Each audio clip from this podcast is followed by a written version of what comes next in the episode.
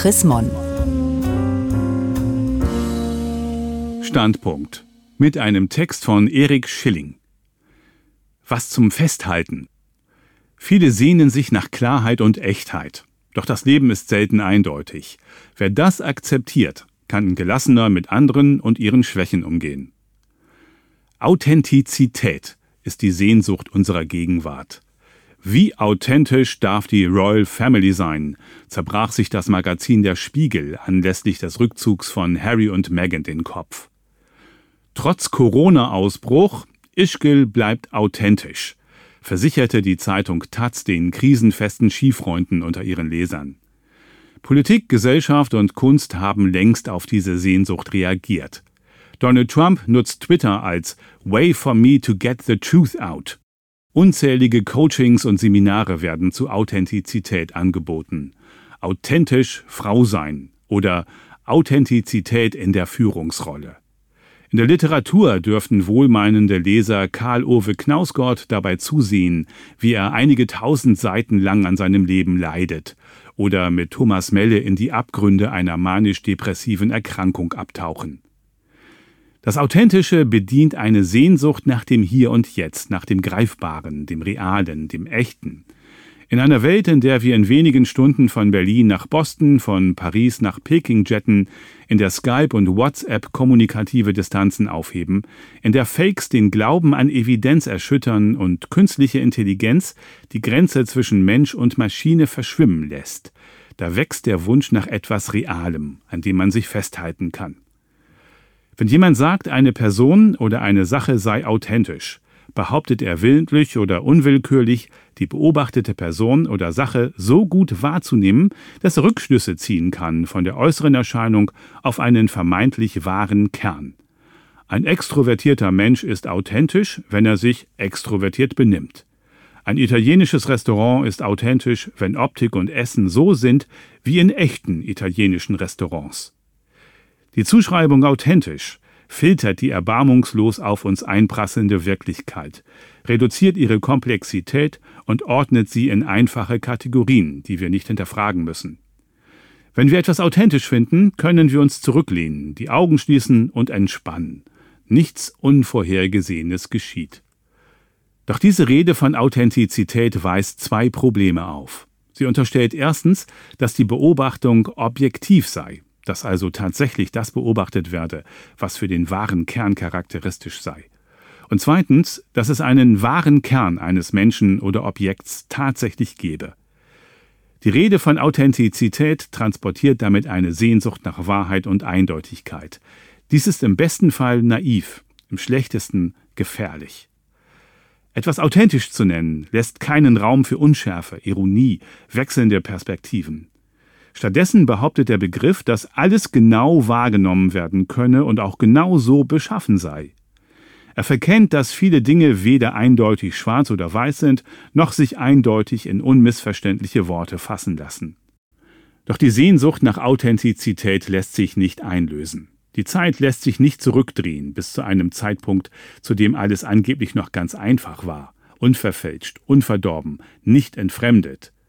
Wann dieser Zeitpunkt angesetzt wird, ist von Fall zu Fall unterschiedlich. Im Jahr 1955, als Frauen noch nicht so aufmüpfig waren, sondern authentisch weiblich, also hinter dem Herd.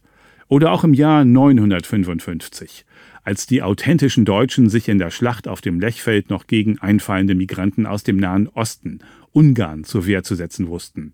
Eine so verstandene Authentizität verkennt, dass die Wirklichkeit komplexer ist, als es die Idee eines wahren Kerns oder einer wahren, etwa weiblichen oder deutschen Identität annimmt.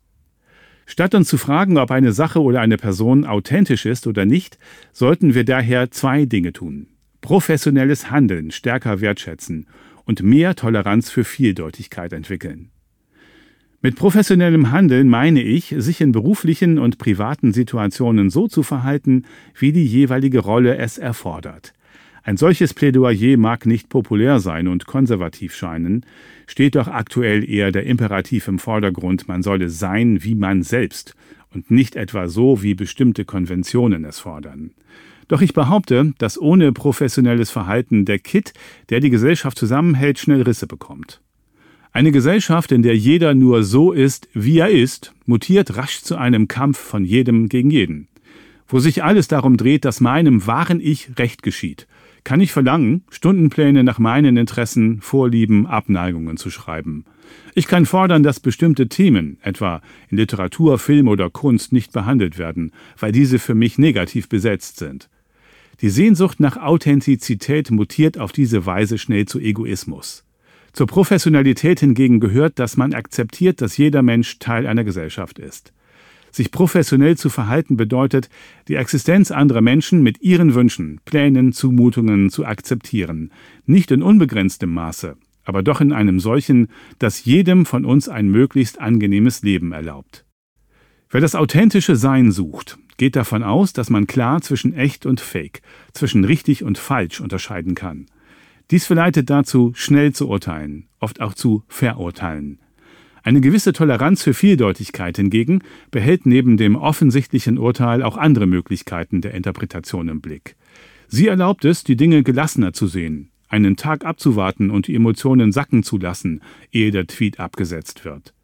Von Politikerinnen, Pfarrern oder Fußballspielern nicht zu erwarten, dass sie perfekte Menschen sind, sondern dass sie sinnvolle Politik, ansprechende Predigten, wichtige Tore zustande bringen und ansonsten tun und lassen, was sie wollen, solange sie niemand anderen damit beeinträchtigen. Wie angenehm kann es sein, wenn man akzeptiert, dass es mehrere Wahrheiten und Perspektiven auf eine Sache gibt. Wie spannend ist es, das Aushalten von Vieldeutigkeit zu üben und nicht sofort nach einer eindeutigen Antwort oder der richtigen Lösung zu fragen. Wenn nicht alles sofort perfekt sein muss, bleibt auch mehr Raum für Experimente, sei es in der Wissenschaft, sei es in der persönlichen Entwicklung. Der aktuelle Ruf nach Authentizität führt dazu, dass eine Klarheit der Ergebnisse und Positionierungen erwartet wird, die nicht nur bisweilen schwer zu erreichen, sondern auch reduktionistisch und langweilig ist. Warum nicht einmal eine gewagte Forschungsfrage formulieren, auch wenn sie kontrovers sein mag und möglicherweise keine verwertbaren Ergebnisse produziert? Warum nicht Erfahrungen sammeln, die am Rande oder gar jenseits des eigenen Horizonts und Interesses stehen aber vielleicht dennoch oder gerade deswegen bereichernd sind. Ziel ist eine Kultur der Gelassenheit, des Verzeihens, der Großzügigkeit, des nicht so Ernstnehmens. Wenn man nicht daran glaubt, dass Menschen einen unveränderlichen Wesenskern besitzen, besteht die Hoffnung, dass sie dazulernen und ihr Handeln ändern und dass man mit Geduld und Nachsicht dazu beitragen kann. Wenn man die Möglichkeit einer solchen Veränderung in Betracht zieht, kann man großzügiger mit seinen Mitmenschen und sich selbst umgehen und verzeiht eher einmal eine Unannehmlichkeit oder einen Fehler. Wenn ich selbst ironisch eine Schwäche zugebe, diskreditiert das nicht gleich mein gesamtes Wesen.